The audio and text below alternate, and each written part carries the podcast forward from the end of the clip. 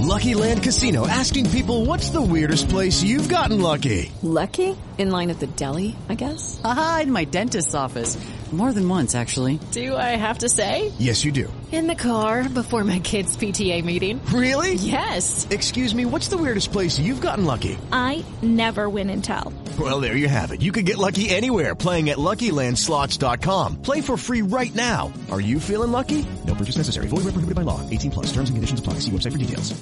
Texting privacy policy and terms and conditions posted at textplan.us. Texting enrolls for recurring automated text marketing messages. Message and data rates may apply. Reply stop to opt out. The pandemic has been hard on all our kids. New studies show more than one in three children who started school in the pandemic now need intensive reading help. That's right. Millions of kids in kindergarten through third grade in the United States cannot read at grade level. Here's the good news. Your child can be reading in just 30 days, guaranteed, with Hooked on Phonics. Even if your child has been struggling, Hooked on Phonics will teach your child to read in just 30 days, guaranteed. And right now, you can get started for just $1. Text the word grade to 323232 right now. Hooked on Phonics is highly effective and incredibly fun, and everything can be done right from home and in less than 20 minutes a day. For more than 30 years, Hooked on Phonics has been the proven learn to read program that kids love to use. Text grade to 323232 and teach your child to read in just 30 days, guaranteed. Text grade to 323232 right now and get started for just $1. Text grade to 323232 now. Text grade to 323232.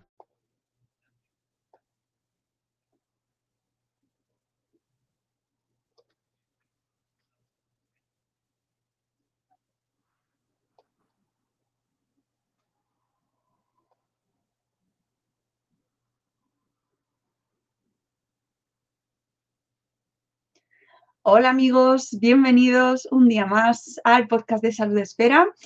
Eh, volvemos tras una semana o unos cuantos días que no habíamos grabado, que no, no, no habíamos vuelto por aquí. Estamos ocupados en el de Buenos Días Madre Espera. Allí nos podéis encontrar hablando de otros temas, aunque de vez en cuando también hablamos de salud, ¿eh? porque tenemos ahí algunos pendientes, o sea, hemos realizado algún capítulo sobre pediatría que si os interesa podéis escuchar también en el Buenos Días Madre Espera. Y hoy damos la bienvenida a una invitada que ya hemos tenido por aquí varias veces. Es que ya es un clásico. Eh, buenos días, Esther Samper, doctora y divulgadora científica. ¿Qué tal? Hola, buenos días. Pues nada, muy bien. Si no recuerdo mal, creo que son ya tres o cuatro veces. Sí, las oportunidades que he tenido para participar aquí. Oye, gracias, de verdad, porque además sé que estás ocupadísima, no has parado de trabajar en todos estos meses, eres mm, increíble, o sea, estás trabajando muchísimo y además fenomenalmente. Eh, eh, te podemos leer en un montón de medios ya. Sí, bueno, es lo que toca. En esta pandemia no solo a los profesionales sanitarios les toca trabajar mucho, también a los comunicadores sanitarios. Tienen muchísimo trabajo estos meses y realmente es imprescindible mantener a la población informada. y, y, gracias a gente como tú, pues tenemos ahí esa pequeña, ese ancla eh, de información rigurosa, pues para enterarnos un poco mejor de lo que está pasando, porque, madre mía, Esther, madre mía, eh, recuerdo el primer programa que hice contigo eh, allá por, no sé, abril, no sé si marzo o en abril, con los primeros coletazos del coronavirus. No nos imaginábamos que íbamos a estar a estas alturas así, ¿no? No, la verdad es que muy pocos se llegaban a imaginar la magnitud que iba a tener esta pandemia y, ya una vez empezada, muchas personas se resistían a creer que esto fuera cosa de años. Ya algunos científicos como Margarita del Val ya avisaban que serían los años de la pandemia, que no serían unos meses, pero era algo bastante duro de decir al comienzo de la pandemia y desde el ámbito político no se quería difundir mucha, mucho esa información. Sí, también es verdad, y eso va, eso le ha pasado a mucha gente que informa sobre este tema, incluso a los propios sanitarios, que se va aprendiendo según vamos avanzando. O sea, esto hay que tenerlo muy en cuenta, ¿vale? Que la gente, eh, nadie es infalible, pero es que además la ciencia avanza según va eh, pasando, va investigando, con lo cual esto ya nos hemos acostumbrado a que una noticia mm, un día es válida y al día siguiente se ha desmontado. Sí, yo he abusado mucho de la expresión por el momento o hasta ahora precisamente por eso, porque ahora ya sabemos un poquito más, pero realmente todavía muchas cosas desconocidas, por ejemplo, por el contagio de coronavirus o sobre la efectividad de ciertos tratamientos pero realmente pues eh, cada mes aprendemos cosas nuevas y hay veces que se contradicen con lo que tenemos anteriormente. Es decir, los estudios nos van arrojando resultados, pero cada uno tiene sus limitaciones, sus sesgos y al final es el conjunto de resultados los que realmente nos aclaran la información sobre el coronavirus. Vamos, no es nada sencillo gestionar y, y, tratar a los pacientes durante una pandemia cuando desconoces multitud de, de detalles. Mm, eso lo estamos viendo hoy. Queríamos hacer contigo una actualización, un poco ponernos al día eh, sobre cómo estamos, en qué punto estamos ahora mismo en esta pandemia que estamos viviendo. Em, porque no sé si hemos avanzado desde la última vez que hablamos, Esther. Pues ahora estamos en un momento muy crítico porque eh, se acercan varias condiciones que dificultan eh, frenar los contagios. Llega el frío, lo que significa más tiempo en interiores y más posibilidades de contagio. Eh, se hablaba mucho hace unos meses de que el verano podría ayudarnos a controlar el coronavirus. Aquí en España ya hemos visto que no era ninguna garantía de nada.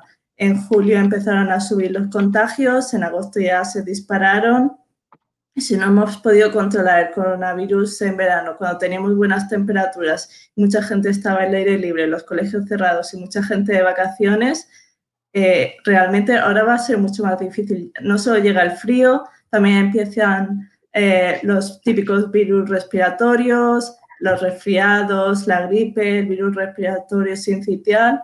Esto complica mucho más la identificación del coronavirus porque muchos síntomas se solapan. Mm, desde atención primaria tú puedes sospechar una posible COVID-19 por los síntomas, aunque muchos son asintomáticos, pero realmente si no haces una PCR o ahora un test de, eh, antígenos, realmente no lo puedes saber con, certeza. No hay una fórmula mágica para decir desde la clínica esto es COVID-19. Tenemos también las, escuelas abiertas, que no es realmente un entorno en el que se produzcan, muchos, muchos contagios, pero claro, si tienes una alta transmisión comunitaria, los colegios no son burbujas. O van a entrar casos y van a, a salir casos. Entonces, realmente es complicado. Y una cosa que me gustaría recalcar es que no podemos estar pendientes de las vacunas a corto plazo. Es decir, tenemos que, vivir estos meses en adelante pensando que no va a haber vacunas porque aunque lleguen o estén disponibles a principios de 2021, la distribución, bueno, la fabricación y la distribución de millones de dosis, eso lleva mucho tiempo. Y hasta que aquí en España se puedan vacunar millones de personas, van a pasar bastantes meses. Por eso hay que estar concienciados de que en cuanto a tratamientos y vacunas, no va a haber cambios drásticos en los próximos meses y es imprescindible eh, tomar todas las medidas posibles para que pues, las hospitalizaciones y, y las UCI no se, eh, vamos, no se desborden. Eh, uno de los puntos más importantes que comentabas tú antes es que estamos ahora mismo en un momento de transmisión comunitaria. ¿Eso qué quiere decir? Pues significa básicamente que, que el, el, virus, el coronavirus está muy extendido eh, es muy difícil eh, identificar todos los casos. Eh, ahora mismo, pues en algunas regiones se, reconoce una, una pequeña parte de, los contagios que se están dando. Por ejemplo, hace poco en atención primaria en la Comunidad de Madrid, los médicos de familia avisaron que, que como no daban abasto rastreando o identificando todos los casos, porque las PCRs llevan más de 10 días, pues que que en algún momento habría que parar porque si eh, tienes que esperar 10 días para una PCR ya la utilidad cae drásticamente. Entonces significa que, el virus está ya tan, tan extendido que es difícil poder rastrear e identificar todos los contagios. Eso es, eso es muy importante para tener en cuenta las medidas que se van tomando, que hoy es viernes 25 de septiembre y tú y yo estamos en Madrid y estamos a la espera de que nos digan más medidas de contención eh, aquí para nuestra comunidad, que es de las más afectadas ahora mismo, ¿no? La que tiene una situación más, más complicada, creo yo. Sí, sí, ahora mismo se espera que a lo largo del día se anuncien más medidas que probablemente pues ampliarán zonas que tienen ya también una transmisión muy elevada del, coronavirus y posiblemente pues restrinjan más aforos probablemente. En ese sentido me gustaría recalcar, porque yo creo que es un detalle muy importante, eh, que aquí en España no hemos valorado mucho la importancia de hacerlo todo en el exterior, precisamente durante, durante el verano. En, en ciudades como Nueva York, que tuvieron eh, pues una incidencia muy alta de contagio de coronavirus hace unos meses, fue uno de los puntos negros de, la pandemia. Eh, en, esta, en estos últimos meses la verdad es que han sabido controlar muy bien los contagios, pero eh, no ha sido por casualidad, han tomado muchas medidas, por ejemplo, han mantenido cerrados bares y, restaurantes, solo se permite comer o cenar en el exterior. Hicieron una desescalada muy lenta. Aquí en España, pues de repente nos entró muchas prisas para abrir el país al turismo y se relajaron muchas medidas. Entonces, eh, también se reforzó mucho en Nueva York el, rastreo, eh, la identificación de casos. Es decir, son, son muchas medidas que en su conjunto cuentan. Aquí en España pues hemos hecho como una excepción con bares y restaurantes, entre otras cosas para el turismo, pero también porque es un, un sector muy importante de la economía. Pero realmente nos damos cuenta que, que si abrimos determinados establecimientos interiores, podemos poner en riesgo pues otros muchos sectores. Por mm. ejemplo, en, en Dublín, los pubs llevan cerrados durante meses, creo que han abierto recientemente. Decían que para ellos la prioridad número uno eran los colegios, que la educación de los niños era, era muy importante y que lo primero era, asegurar que colegios e institutos estuvieran abiertos.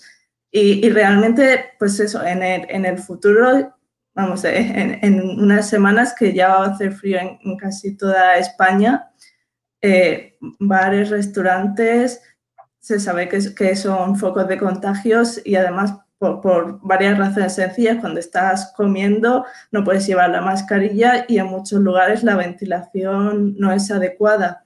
Eh, no es solo un, problema en España, en, la mayor parte de los países el, papel de la ventilación tiene todavía un, papel pues irrelevante o, no sé qué tener muy en cuenta, en parte también porque la OMS todavía no reconoce del todo el papel de los aerosoles en el, contagio, porque reconocerlo implicaría muchas medidas de, ventilación en, muchos establecimientos y es algo que yo creo sinceramente que cambiará en los próximos meses, como ocurrió con las mascarillas. De hecho, el, bueno, el CDC incluyó hace unos días el papel de los aerosoles, pero después lo volví a corregir y están, estamos pendientes a ver si finalmente si entran en las recomendaciones o no. Es lo que hemos hablado antes de, de la incertidumbre de la ciencia. Sí. Es decir, no es, no es nada sencillo identificar contagio por aerosoles. Es, eh, es muy complicado pero muchos estudios epidemiológicos apuntan a que, a que ha sido esta la forma de contagio en determinados brotes. El tema de los aerosoles, y además lo tenía apuntado para hablar contigo porque me parece que es uno de los puntos que más ha ido, que, que, ha saltado más desde la última vez que hablamos, ¿no? Y al que hay que prestar mucha atención, ¿no? El tema de la ventilación, como bien dices, eh, y, que, y que no sé hasta qué punto veremos cuando entra ya en el esquema eh, central ¿no? de medidas principales de, prevención para que, pues, sobre todo en los colegios, en los sitios en los que están, los que debemos estar y, no, y hay que ir obligatoriamente, por favor, por favor, que no los dejen abiertos, que se tomen esas medidas, sobre todo, ¿no? El tema de la ventilación y los aerosoles, porque quiero que nos expliques exactamente, si puedes, eh, por qué es tan difícil determinar el contagio a, través de aerosoles, porque cuesta, cuesta entenderlo y ahí hay un punto que a lo mejor a la gente, a la gente le hace falta saberlo, ¿no? ¿Por qué esta discusión de los aerosoles?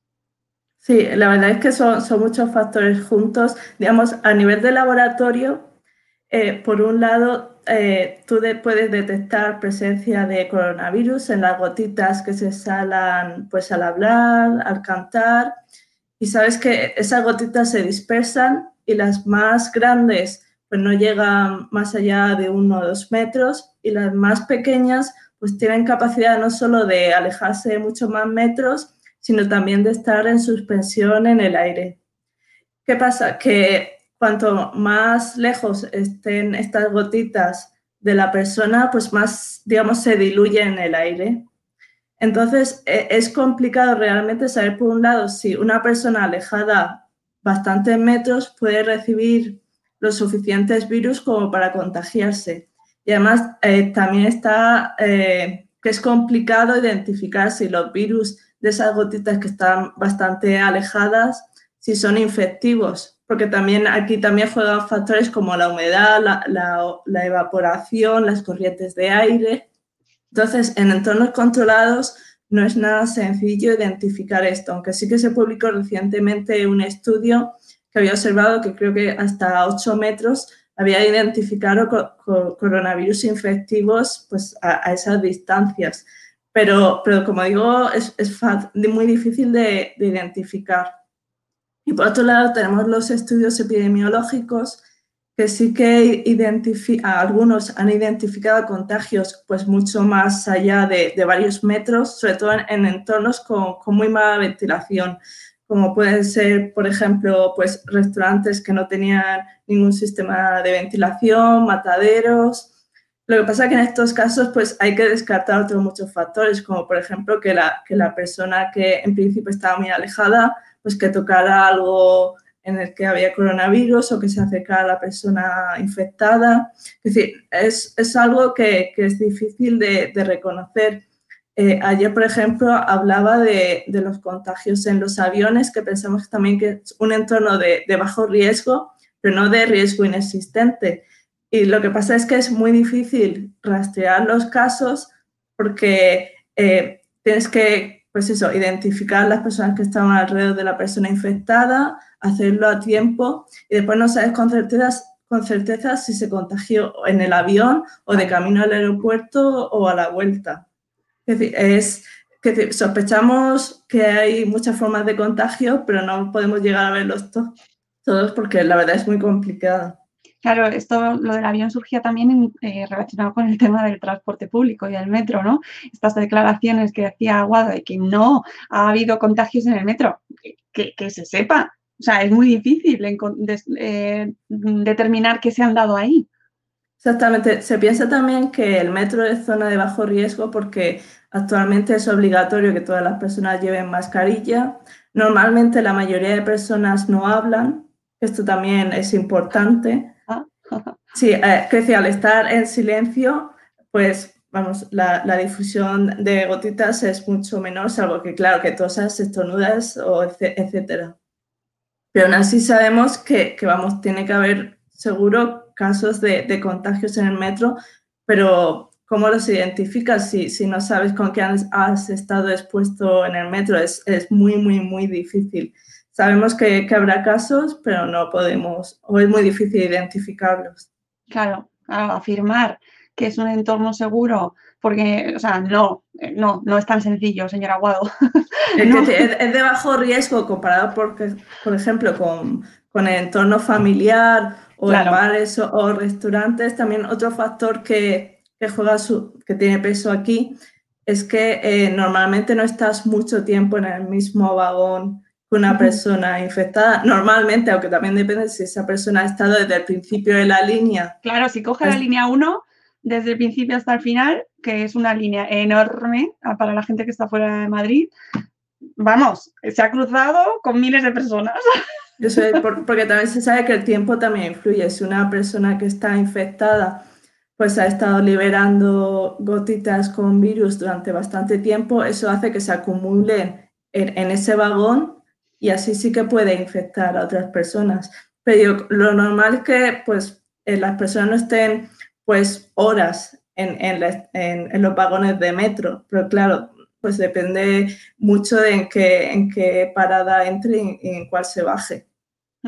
Sí, eso es muy importante. ¿Cuáles son las situaciones más complicadas? Ya nos has anunciado, o sea, nos has comentado antes una, las situaciones que deberíamos evitar a ser posible ahora mismo para no contagiarnos o, contagiar a los demás.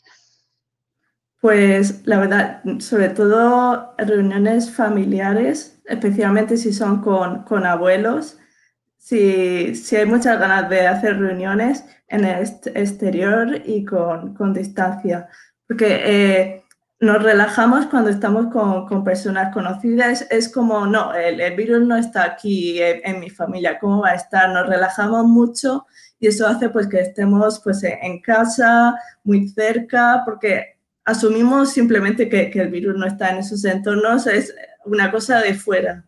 Uh y después también evitar siempre que sea posible entornos cerrados, mal ventilados, sobre todo, pues eso, ahora en invierno que se cierran las ventanas, eh, muchos bares y restaurantes realmente no están acondicionados para tener una buena calidad de aire. Mm, evitar entornos cerrados, evitar multitudes, entiendo, ¿no? Concentraciones. Sí, eso es. Eh, pues, y después lo típico, pues mascarilla siempre que sea posible, distancia de seguridad.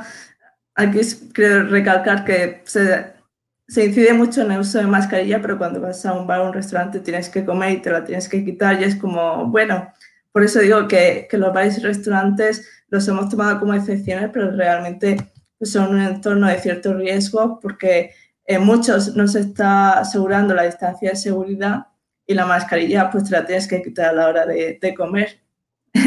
no se puede hacer gran cosa. Ya, es que es lo que hay, que nos encantan los restaurantes y los bares, ¿eh? pero claro, mm, el riesgo está ahí, efectivamente. Oye, sabemos, eh, para aquellas personas, siempre nos aparece algún comentario, cuando hacemos un programa sobre, sobre COVID, nos aparece algún comentario por alguna red eh, con el tema de las mascarillas y lo malas que son a estas alturas de la película, eh, a la gente que, nos dice que usar tantas horas la mascarilla es negativo, ¿qué, les decimos, Esther? Pues que realmente no es así, son bulos que, se han transmitido con mucha fuerza pero que no tienen ninguna base científica. Los médicos, sobre todo los cirujanos, llevan usando mascarillas desde hace pues prácticamente un siglo para las operaciones. Y vamos, que no hay ningún problema, las mascarillas están diseñadas específicamente para, para poder respirar sin problemas, así que es posible que al principio pues den un poco de sensación de, de agobio, pero vamos, que, que nadie con, una mascarilla bien diseñada se va a asfixiar por, por llevarlas, no es así en absoluto. Eh, con, los, mm, con los niños con la vuelta al cole están usando la mascarilla pues las horas que están dando clases, cuatro, cinco, seis horas. ¿Les pasa algo por llevar la mascarilla todas esas horas seguidas? Pues eh, si es por el tema respiratorio, en realidad no. Sí que puede, en algunas personas, si, llevan, por ejemplo, mascarillas que estén muy apretadas a la cara, sí que puede haber, por ejemplo, rozaduras, y en ese caso, pues es importante, por ejemplo, poder ser crema hidratante para evitar problemas en, la piel. Pero, vamos, desde un punto de, vista respiratorio, nadie se va a asfixiar por llevar mascarillas. Los niños nos, sorprenden, ¿eh? Se han adaptado, vamos, mm, increíblemente al tema de las mascarillas. Es increíble. Yo creo que sí que es importante el tema de, de qué tipo de mascarilla deberían usar los niños en el cole. Pues eh, como los van a llevar mucho tiempo, yo recomiendo principalmente o, quirúrgicas o higiénicas, eh, las que ofrecen mayores garantías en principio, y digo en principio, voy a explicar después por qué, como las FFP2, son bastante incómodas de llevar cuando las llevan muchas horas y además la mayoría de gente no sabe llevarlas bien porque para que ajuste perfectamente a la cara no es nada sencillo, incluso entre los profesionales sanitarios. Em, muchas veces se dice, no, lo mejor es llevar FFP2 porque son las que ofrecen mayores garantías, pero es que si vas a estar llevándolas mucho tiempo y, no las vas a usar bien, cualquier ventaja adicional se, se pierde. Y además son bastante caras y para una familia, pues asumir gasto de FFP2 para toda la familia, pues es bastante al cabo del mes. Por eso eh, las, las, quirúrgicas y, las higiénicas que tienen que, vamos, tienen que cumplir una serie de requisitos, sobre todo para los niños, son, son la mejor opción porque además son, son mucho más cómodas de, de llevar y sobre todo para los niños no, no, les veo siendo rigurosos a la hora de, llevar una mascarilla FFP2 cuando muchos adultos, la mayoría de los adultos no la llevan bien. Es, cierto que decir, es, algo que, no se suele explicar en, muchos sitios, pero para usar una FFP2 bien hace falta un poco de, entrenamiento. No, no es nada sencillo, tan sencillo como parece. Eso es muy interesante, pero es que es verdad que, que, no hay una formación como tal que te lo expliquen, ¿no? no se ha incidido especialmente en ese punto y la gente se las pone y ya está. Y, además existe esa noción de que son las más eh, eficaces, por así decirlo, pero si no se usan bien. Exactamente, es mucho más importante que, que la mascarilla se ajuste bien a la cara que, en principio los filtros que pueda tener, porque si tú tienes un filtro maravilloso en la mascarilla, pero no te, ajusta bien, pues las gotitas pueden entrar y salir por, los huecos. Y, y esa es una también de las razones por la que se han hecho estudios comparativos entre mascarillas quirúrgicas y FFP2 en diversos entornos y no se ha visto realmente una diferencia clara a favor de las FFP2. No significa que, sean menos efectivas, porque digamos en entornos controlados sabemos que protegen más que las quirúrgicas, pero es que en la vida cotidiana influyen muchos factores mm. y, las personas pues no son máquinas y muchas no llevan bien la mascarilla FFP2 y eso hace pues que su eficacia real pues no sea tan alta como en el laboratorio. Mm.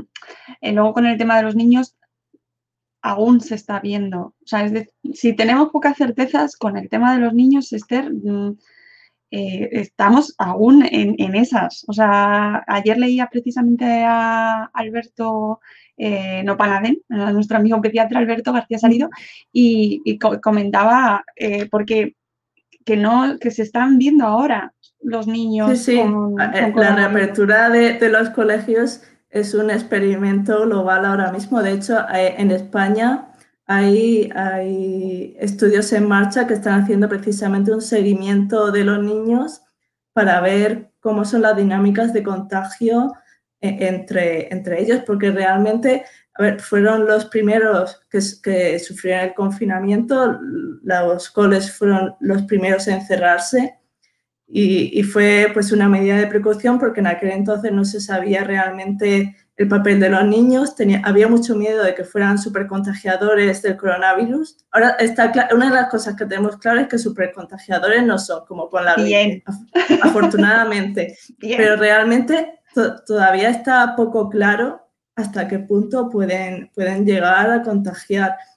Parece que, y digo parece porque no está todavía claro, que los niños más jóvenes podrían transmitir menos el coronavirus que, los adultos, pero es algo que, realmente vamos a conocer con certeza en los próximos meses. Lo que está claro es que eh, la mayor parte de las veces el coronavirus en los niños pues no se detecta, pero porque la mayoría son completamente asintomáticos, con síntomas muy leves. Y esto es una cosa que, pues, que dificulta también realmente ver cómo se contagian los niños. Por eso son muy importantes los estudios que se están llevando a cabo estos meses para ver qué, qué pasa en realidad. Claro, ahora nos están diciendo es que hay un poco de follón eh, y los padres y madres estamos ahí como, Dios mío, mm, un moco. hay que llamar al centro de salud. Eh, porque cualquier, o sea, ya nos están diciendo que eh, un constipado también se tiene que hacer eh, prueba de coronavirus porque no se puede descartar, que ya, o sea, estaban ahí como eh, polarizando, no, eh, si es un constipado no hay COVID, pero parece que no está tan clara la cosa. Y hay que ir al centro de salud. Sí, esto es otro factor que complica el control de, la epidemia, porque los niños, pues todos lo sabemos, empiezan el cole y, se difunde con mucha alegría gripe, resfriados y además en ellos, por, su sistema inmunitario todavía inmaduro, sufren muchísimas infecciones a, lo largo del año. Por ejemplo, resfriados y gripe pues, pueden tener perfectamente pues alrededor de 7 o 8 episodios al cabo del año o con otros virus respiratorios. Entonces va a ser muy complicado, sobre todo para los médicos de atención primaria, poder gestionar esta avalancha que, que habrá de casos y que habrá que distinguir si es COVID-19 o son gripes resfriados o, otras enfermedades respiratorias. Desde aquí todo mi apoyo a los médicos de atención primaria porque eh, lo que van a tener que ver en los próximos meses, la verdad, pues no se lo deseo a nadie y, realmente espero que, que, refuercen mucho los servicios de atención primaria por, por, su salud física y mental y por la salud de, de todos, porque realmente se necesita. Claro, eh, y es que además yo no entiendo cómo no se sacan esas pruebas de diagnóstico de los centros de salud, de atención primaria, porque se podría hacer. En otras comunidades se están haciendo los PCR en las escuelas por ejemplo, mm, sin tener que pasar por el centro de, salud, ¿no? Y que no tenga que eh, impactar en esa atención primaria que ya está de por sí muy debilitada. O, por ejemplo, se habla de las farmacias, del potencial de las farmacias como agente de, también de diagnóstico.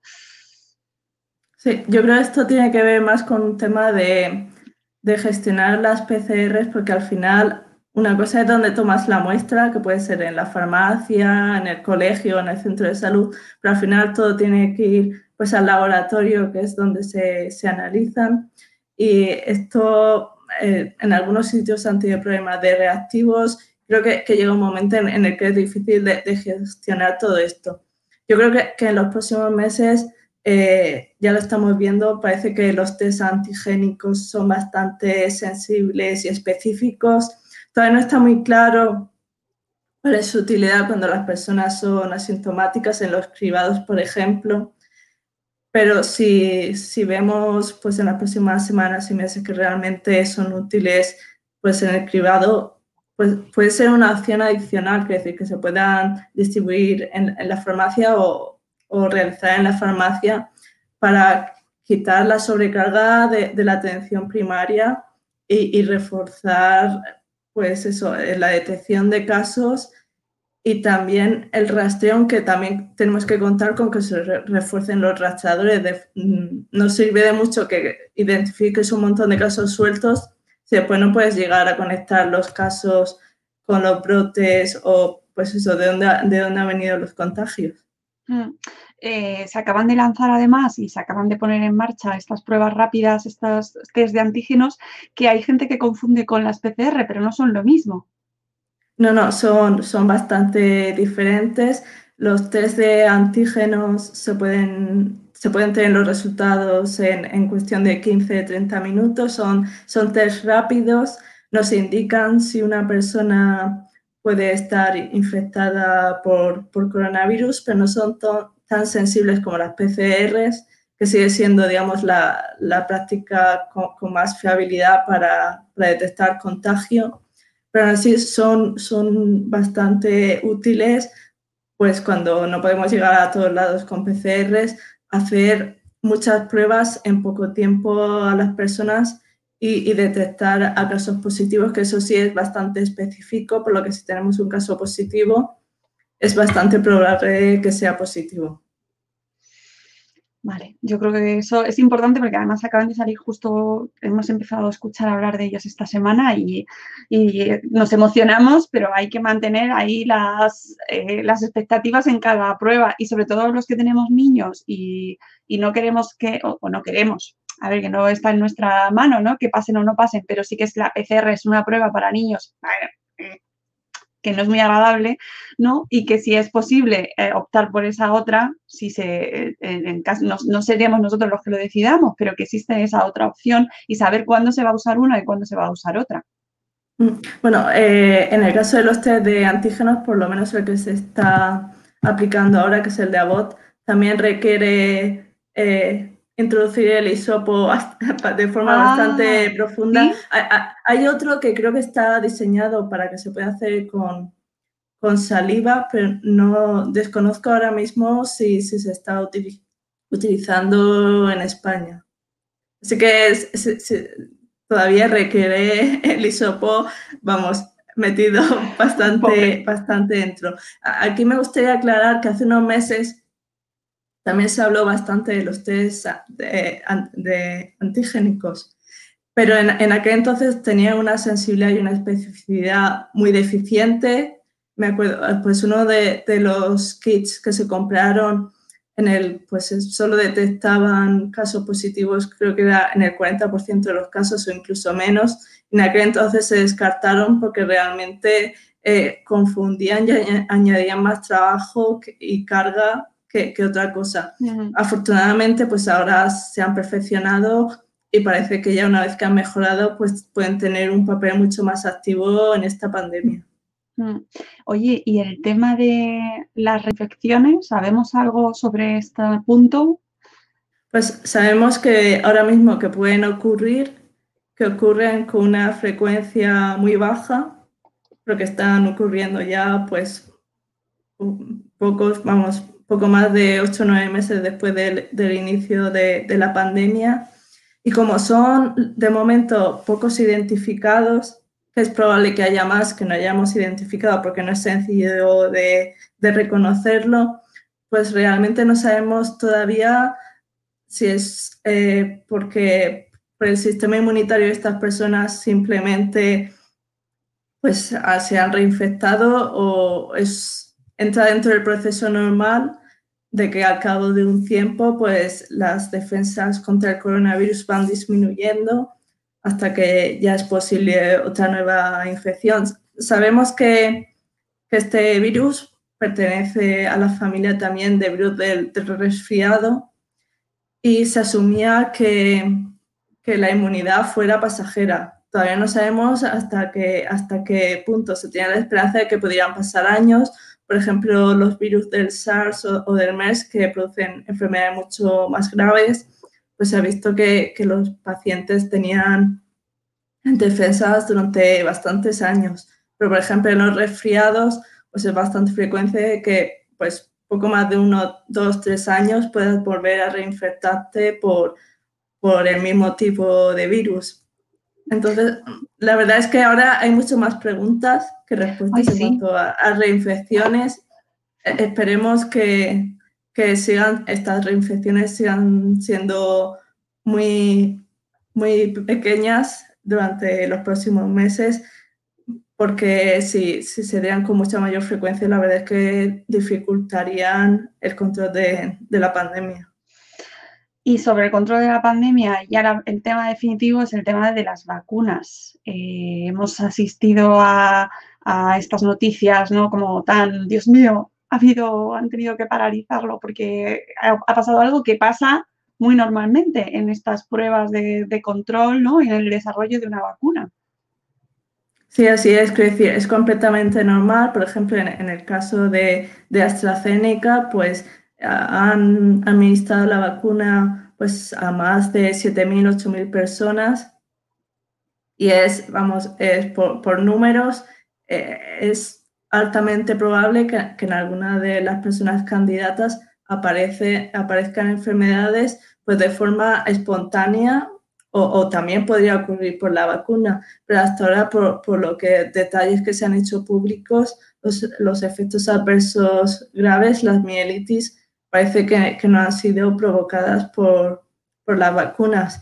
Eh, seguro que, que siguen investigándolo, que por, por lo menos lo que han dicho es que, que no había causa aclarada con respecto a la vacuna. Es, es un proceso totalmente normal. Lo que pasa es que ahora, como seguimos en tiempo real con la fase de investigación de vacunas, pues sorprende a muchas personas que pueda ocurrir esto, pero, pero vamos, entra dentro de, de, de, un proceso totalmente normal de ensayos clínicos. Lo, lo, que aporta confianza es que pues se haya publicado, se haya suspendido temporalmente para aclararlo, porque es realmente así como se tienen que hacer las cosas con, con transparencia y con rigor. Claro, Sí, y que normalmente no estamos pendientes de los ensayos clínicos. Eso es, quiere decir, la mayoría de gente no, sabía ni las etapas de ensayos clínicos que había, ni cómo se realizan.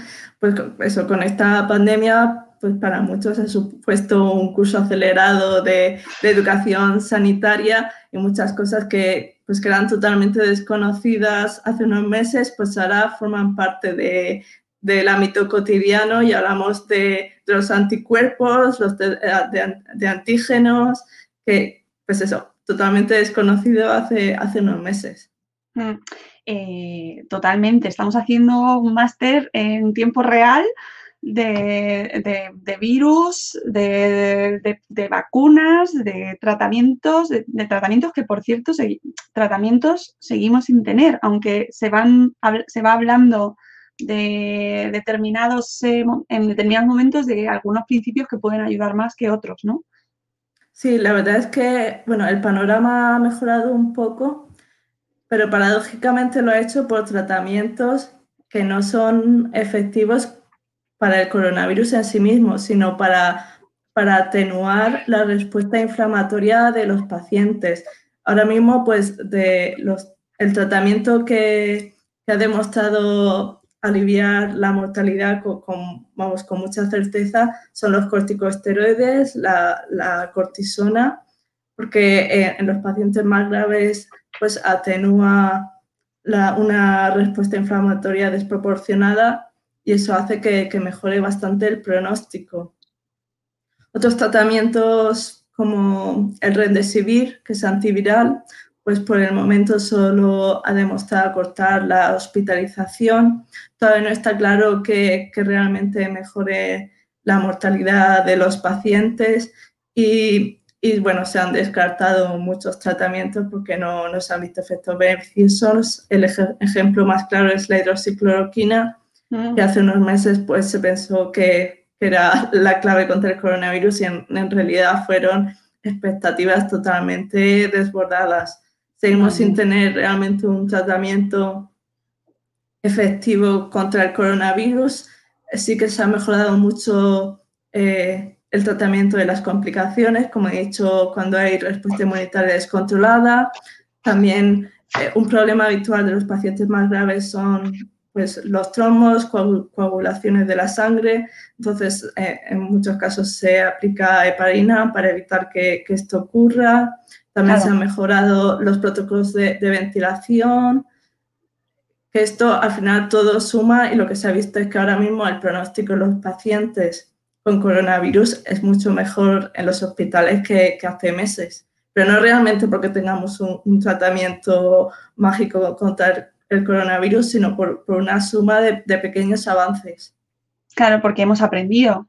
Hemos, llevamos unos cuantos meses, pero a una velocidad brutal que esto cuando lo veamos, Esther, con perspectiva, madre mía, o sea, cómo, que lo, rápido que ha ido, eh, cómo se ha cooperado internacionalmente, eh, lo que se ha ido, lo que se ha publicado, lo que se ha aprendido, o sea, es increíble la cantidad de información que se está generando. Es ciencia realmente a cámara rápida y yo creo que, que el ejemplo más representativo es la, velocidad con la que se están investigando las vacunas. Eh, si no recuerdo mal, el récord de desarrollo de una vacuna pues, desde el principio son, son cuatro años, creo, si no recuerdo mal, creo que es contra el virus de, las paperas y, desarrollar una vacuna contra el coronavirus en un plazo de, de menos de un año o dos años, realmente es un hito hasta ahora. Pero también es cierto que hay una colaboración internacional sin precedentes, hay una inversión multimillonaria también sin precedentes, nunca se había invertido tanto en todo el mundo en desarrollar un tratamiento y todo eso cuenta. Y aún así, quiero decir, tenemos que esperar porque los plazos de investigación en los ensayos clínicos son los que son. Tú puedes acelerar o puedes investigar en, en, en decenas de líneas diferentes de investigación pero lo que no puedes hacer es, adelantar los resultados. Tenemos que esperar a ver si la vacuna realmente resulta efectiva para prevenir el coronavirus y para eso eh, hace falta tiempo. he leído recientemente que, que, por ejemplo, en Reino Unido se están planteando exponer a propósito a, a, ciertos candidatos al coronavirus para saber de forma más rápida si la vacuna era, era efectiva. Mm, esto es bastante peligroso porque aunque, por ejemplo, las personas jóvenes tengan un riesgo muy bajo, no es un riesgo cero, es algo pues e-, éticamente bastante controvertido, pero mm, los protocolos, los comités de ética tendrán que decidir si ese riesgo compensa pues el, beneficio de, de, poder tener resultados de forma mucho más acelerada.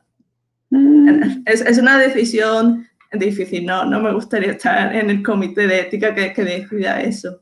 Sí, eh, la verdad es que es complicado y, y nos vamos enterando de, cuestiones de las vacunas y es muy interesante, la verdad, ¿eh? O sea, todo, la historia de las vacunas es fascinante y vivirlo en directo lo es aún más. O sea, di que como estamos en un momento complicado porque al final no somos testigos, sino protagonistas, te resulta muy complicado abstraerte y que no te afecte a nivel personal.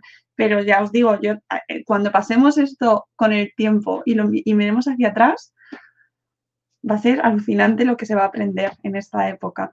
Eh, Esther, eh, mm, te voy a dejar ya porque sé que tienes, eh, que estás muy ocupada, pero te agradezco un montón que te hayas pasado por aquí porque la verdad es que mm, hemos aprendido un montón de cosas. Ya hemos puesto un poco ahí el día, que habían pasado un montón de cosas desde la última vez que hablamos hija, es que como sabes tanto, da gusto.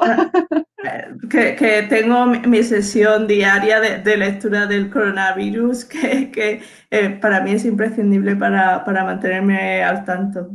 Bueno, eh, podéis leerla en, en el diario.es, en hipertextual, en investigación y ciencia. La hemos visto en la tele, en la sexta, con tu mascarilla, eh, mientras el resto del mundo no la llevaba que por cierto, eso del tema de la mascarilla en la tele sigue sin llevarse. Nadie lleva la mascarilla en la tele. Yo no sé si es que hacen pruebas a toda la gente que va o qué. Bueno, mm, sé que en determinados programas puede que, lo hagan yo. En mi caso, como era una participación puntual, eh, no, no me hicieron test. Entonces supongo que dependerá realmente de cada programa. Bueno, un ejemplazo que diste y una maravilla escucharte como siempre y a, ver si te vemos más veces en la tele también, porque oye, da gusto que lleven a gente que sabe. Eso es, eso es como tiene que ser. y por supuesto, os recuerdo que eh, Esther tiene un libro que se llama Si escuece cura, que eh, nos relata 50 malas prácticas de salud al descubierto. Que si os apetece de repente cambiar de tema, de decir, mira, no todo en la vida es coronavirus, porque es verdad que no lo es, que hay muchas más cosas, pues os dais un repaso por este libro maravilloso y que tenemos reseñado aquí también una entrevista con ella sobre las 50, algunas de estas 50 prácticas y sobre este libro, y que yo lo recomiendo un montón, porque vais a aprender mucho, seguro que hacéis cosas mal. Yo lo digo porque a mí me ha pasado y todos lo hacemos. Así que un montón de, sitios donde te podemos encontrar. Muchas gracias, Esther. Encantada de participar, Mónica, y esperemos que, la próxima vez tengamos mejores noticias. Vamos a hablar, por ejemplo, de, la eficacia de, las vacunas. A ver, yo estoy deseando poder hablar de buenas noticias, la verdad. Yo también, y que no nos cierren los coles. Cruzamos los dedos supersticiosamente. Sí, sí, sí, porque no sirve de nada y da igual, pero, pero todo depende de la ciencia y de que abran bien las ventanas. Pero, pero bueno, que espero que no nos los cierren y que efectivamente cuando volvamos a hablar contigo sea para traer buenas noticias. Gracias, Esther, y gracias a todos los que nos habéis escuchado en directo, que hemos tenido gente en el chat, Carmen, de Tecnológicamente Sanos, Zora, tenemos también a Vanessa Pérez, a Sonia de Madresfera. Así que, amigos, nosotros nos vamos, volveremos con un nuevo programa que este va a venir en diferido y en el que os voy a traer una entrevista muy guay también a las investigadores que han, investigadoras en este caso, eh, que nos traen un estudio sobre bulos difundidos por WhatsApp eh, sobre la COVID-19 que acaba de salir y que os va a interesar mucho porque a todos, a todos, a todos, a todos y a todas nos han llegado los bulos por WhatsApp. Así que vamos a hablar con estas chicas que los han estudiado y nos van a traer conclusiones muy interesantes, ya veréis. Amigos, nos vamos. Cuidaos mucho, mucha salud y mucha distancia y mucha mascarilla. Adiós. leftovers, or the DMV, or house cleaning, Chumba Casino always brings the fun. Play over a hundred different games online for free from anywhere. You could redeem some serious prizes. Chumba. ChumbaCasino.com. Live the Chumba life. no purchase necessary. Void prohibited by law. T plus terms and conditions apply. See website for details.